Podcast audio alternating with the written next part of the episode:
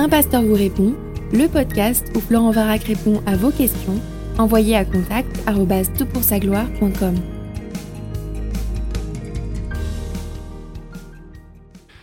La question est posée. Bonjour pasteur, merci beaucoup pour le travail que vous accomplissez. Je me pose la question suivante. Quel crédit doit-on accorder aux textes apocryphes Dans quelle mesure sont-ils dignes de confiance? Merci pour cette question succincte et courte qui exige en fait de synthétiser un grand nombre d'informations et je vais tenter de le faire dans les 20 minutes de ce podcast. Pour répondre très succinctement à ta question, les textes apocryphes ont parfois une valeur historique, c'est le cas notamment des textes apocryphes de l'Ancien Testament, et ils ont parfois une valeur sociale en ce qu'ils révèlent le climat spirituel d'une époque, c'est le cas des apocryphes du Nouveau Testament, postérieurs au temps de rédaction du Nouveau Testament, ils sont souvent de tendance gnostique et ils éclairent ce que les gens croyaient à cette époque. Et en même temps, est-ce qu'ils sont fiables? Ben, je ne pense pas, bien sûr, parce que l'écriture seule possède le sceau de la fiabilité dans le sens de l'inspiration qui lui a été accordée. Il y a deux textes principaux qui fondent cette autorité de la Bible. Il y en a bien d'autres, mais euh, pour euh, donner un peu une idée euh, rapide, on a 2 Timothée 3, 16 à 17 qui nous dit Toute écriture est inspirée de Dieu et je te laisse lire la suite, mais la notion d'une écriture inspirée, littéralement soufflée de Dieu, qui nous permet de savoir ce que Dieu pense, qui nous permet aussi d'être prêt et adapté à toute œuvre bonne. Hein. c'est le sens et l'orientation que nous donne le texte de 2 Timothée 3,16. Et puis il y a également 2 Pierre 1, 20, 21 qui nous dit que c'est nullement par une euh, volonté humaine pardon, qu'une prophétie a jamais été présentée, mais c'est poussé par le Saint-Esprit que des hommes ont parlé de la part de Dieu.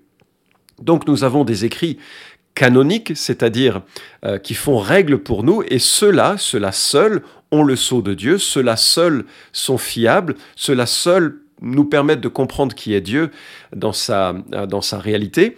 Les autres textes sont intéressants, mais ils n'ont pas ce saut de fiabilité. Si tu t'intéresses à la question de la solidité de l'écriture, son inhérence notamment, c'est-à-dire son absence d'erreur, je te renvoie à un petit livret que j'ai écrit pour le compte de Évangile 21. Tu le, il suffit de le googler sur euh, euh, Varac, inhérence de l'écriture, Évangile 21, et tu trouveras ce, euh, ce, livret que tu peux télécharger gratuitement.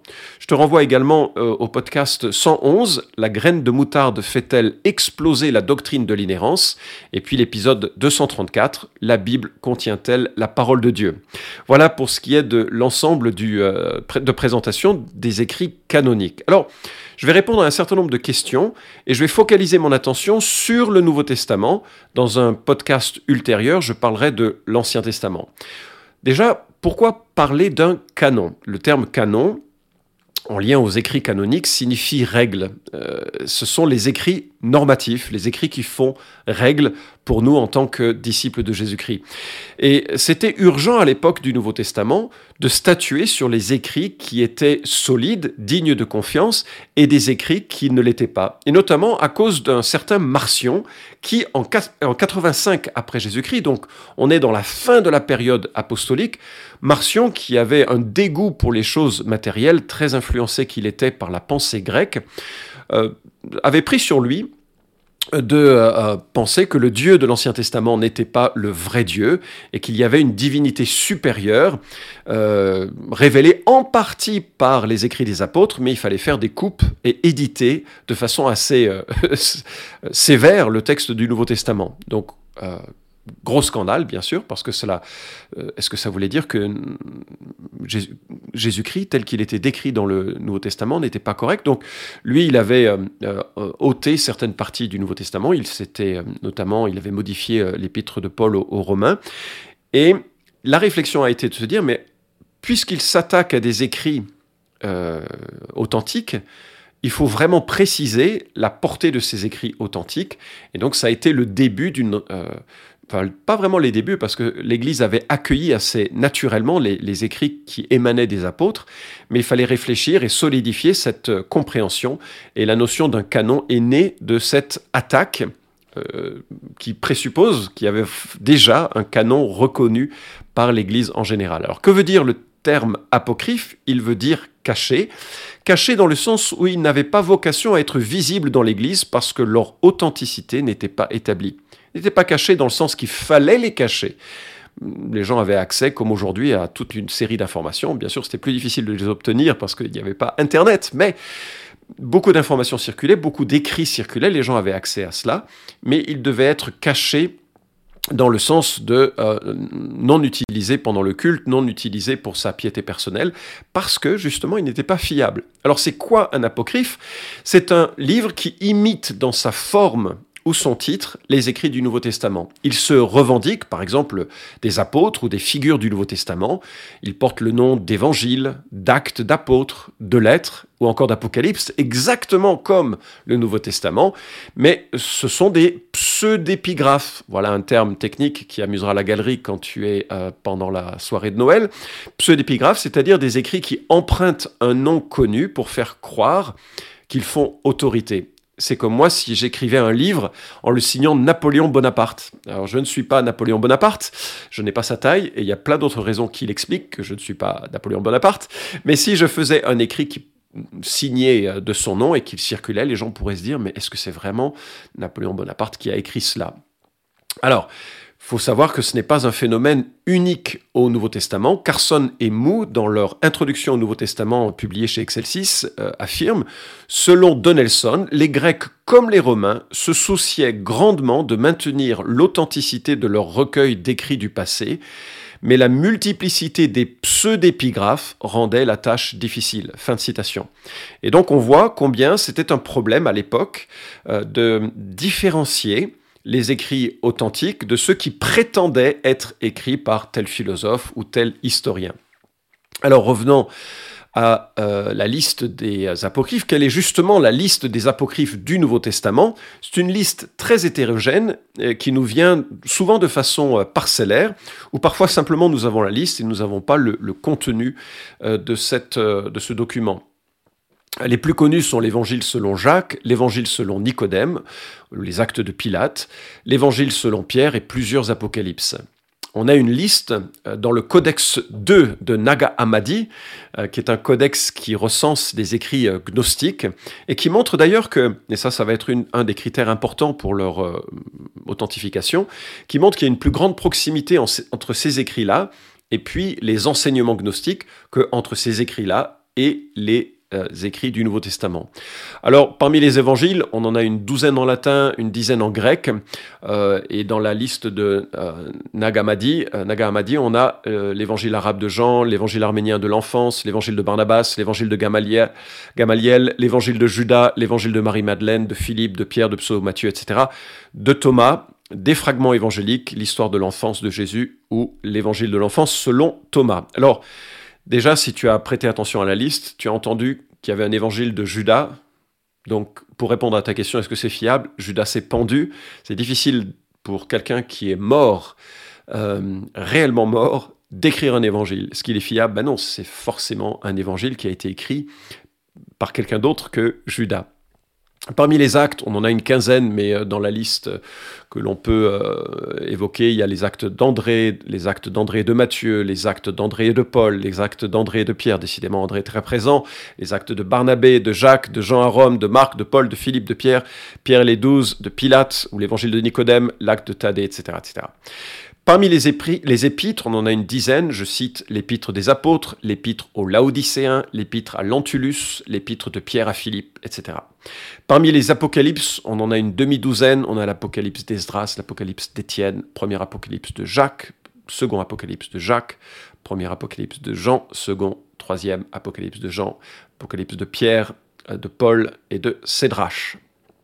Et puis il y a toute une série de textes, de récits, d'enseignements plutôt alignés à la doctrine gnostique. Il faut bien savoir que euh, lorsque, et si tu célèbres la crèche, enfin la, fête de Noël, alors je sais qu'il y a beaucoup de contestations quand je parle de Noël sur ce podcast, mais si jamais tu osais célébrer euh, la fête de Noël en souvenir de la naissance de Christ en cette saison, même avec toutes les questions qui se posent bien sûr associées à ça et la commercialisation qui rendent cette célébration bien éloignée de l'intention originelle. Bref, si tu mets une crèche chez toi avec, euh, euh, comme, souvenir de cet événement, eh bien, la notion de crèche avec l'âne et le bœuf, la grotte et tout ça, tout ça, ça vient des écrits apocryphes. Ils étaient lus, ils étaient connus et ils n'ont pas été cachés comme certains l'annoncent par le Vatican ou par l'Église naissante. C'était présent, mais simplement il ne faisait pas autorité.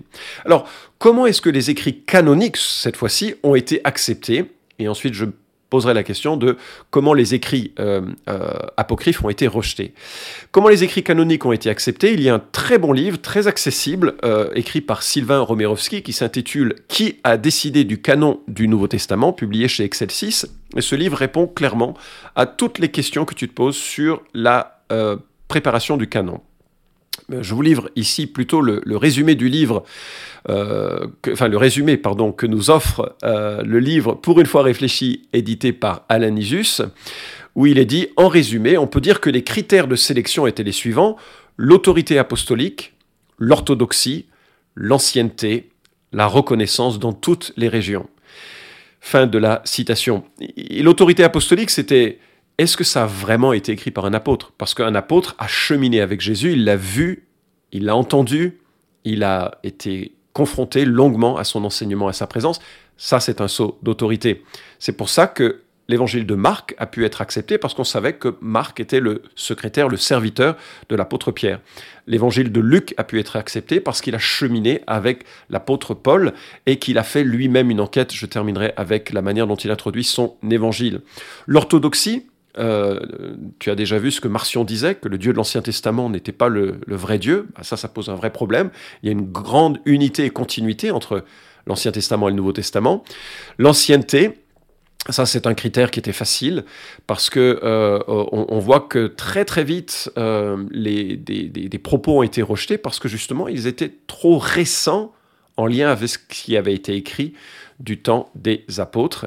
Et puis enfin l'universalité de la réception qui a pris du temps sur certains écrits, a fait que toute l'Église reconnaissait ça, ça sent euh, la pensée de Dieu, et ça, ça ne sent pas la pensée de Dieu, et c'était universel dans l'ensemble des régions où se trouvaient des chrétiens.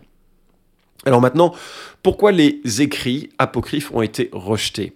Je vais focaliser un peu mon attention sur euh, les évangiles. Eh bien déjà, leur âge, c'est un problème majeur parce que ces pseudo-évangiles sont tardifs tous les manuscrits apocryphes datent du 4e ou du 5e siècle. Et en plus, ce sont des traductions. Alors on suppose que des originaux antérieurs existent, mais même s'ils existaient vraiment, ils ne peuvent être antérieurs au 2e siècle.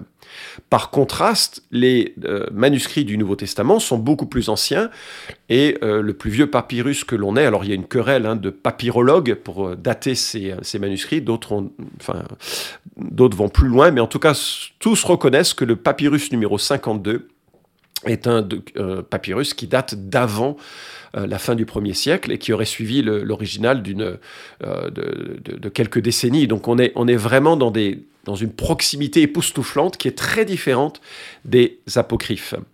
Et non seulement euh, cela, mais les manuscrits du Nouveau Testament sont abondants. On a euh, une centaine de papyri, plus de 300 codices, qui étaient des parchemins écrits en majuscules.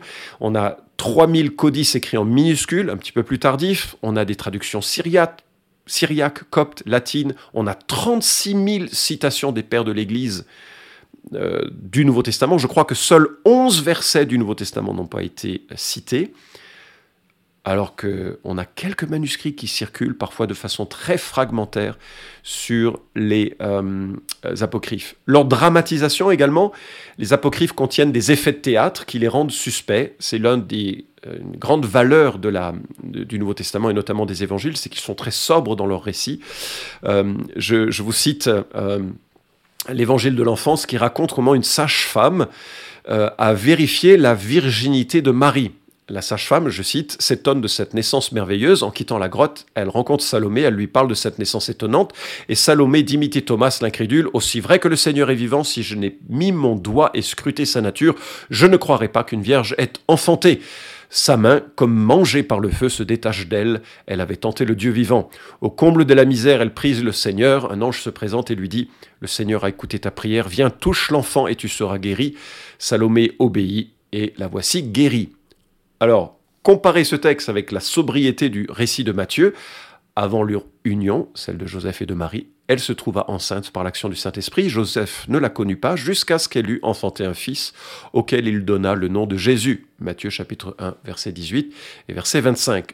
Luc, qui était médecin, aurait vraiment pu rapporter cette vérification gynécologique mais il ne le fait pas, alors qu'il a fait une enquête approfondie et qu'il donne énormément de détails sur euh, la, naissance virginale et sur la petite enfance de, Jésus. Et on voit qu'on n'est pas du tout dans le même registre.